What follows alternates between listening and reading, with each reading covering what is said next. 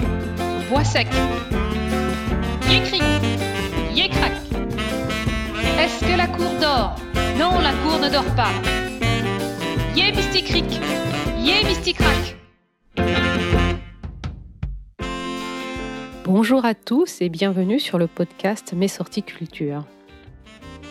Savez-vous qui sont les 11 personnes présentes sur la photo Lunch Top Skyscraper Écoutez jusqu'à la fin pour le découvrir. Aujourd'hui, je vais vous parler de la photo Lunch Atop a Skyscraper. Vous pouvez retrouver le visuel sur Internet, entre autres sur nos tartines de culture. Le lien vers l'article est dans la description. En 1932, c'est la Grande Dépression, la misère dans les campagnes, la misère dans les villes. Dénuement, personnes désespérées, sans-abri, longues files de personnes en attente d'un repas gratuit ou familles entières vivant dans la rue constituent le quotidien de cette triste décennie. Mais que font ces onze gars, tranquillement assis, à des centaines de mètres d'altitude? Ce sont onze ouvriers, assis sur une poutre métallique qui surplombe Manhattan, déjeunant les pieds dans le vide, à plus de 200 mètres d'altitude, à ce qui correspond aujourd'hui le 69e étage, durant la construction du Rockefeller Center. En arrière-plan, on devine la ville de New York et on aperçoit Central Park au loin.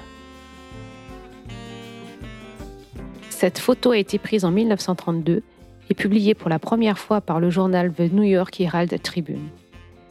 Si elle semble être totalement spontanée, il n'en est rien.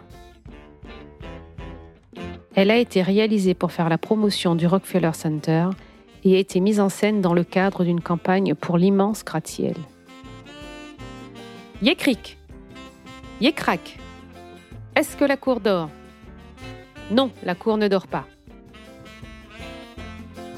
Bien que l'image ait été réalisée dans le cadre d'une publicité, les 11 ouvriers font réellement partie des travailleurs qui ont contribué à la construction du Rockefeller Center. Parmi eux, de nombreux travailleurs immigrés, des anonymes qui ont bâti l'Amérique à la force de leurs bras et en risquant leur vie.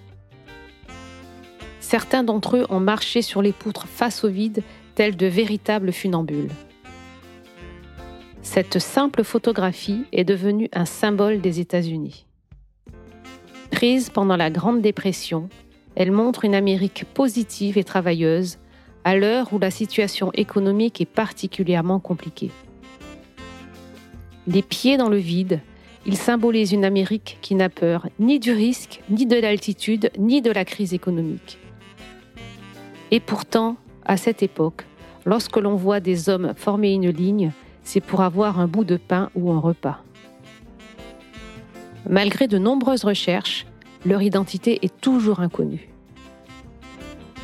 Selon le New York Times, un Américain a affirmé que son père et son oncle, Sonny Glynn et Matty O'Shaughnessy, sont les deux ouvriers assis à chaque extrémité de la poutre. Tous deux sont irlandais et ont émigré à New York dans les années 20. Deux autres ouvriers seraient identifiés.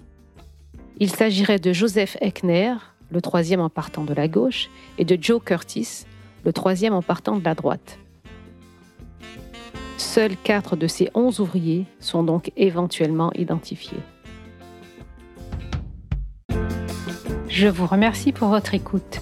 J'espère que cette découverte culturelle vous a plu. Je vous invite à aller sur la plateforme d'écoute de votre choix pour nous laisser 5 étoiles ou un avis. Nous nous retrouverons dans deux semaines pour un nouvel épisode.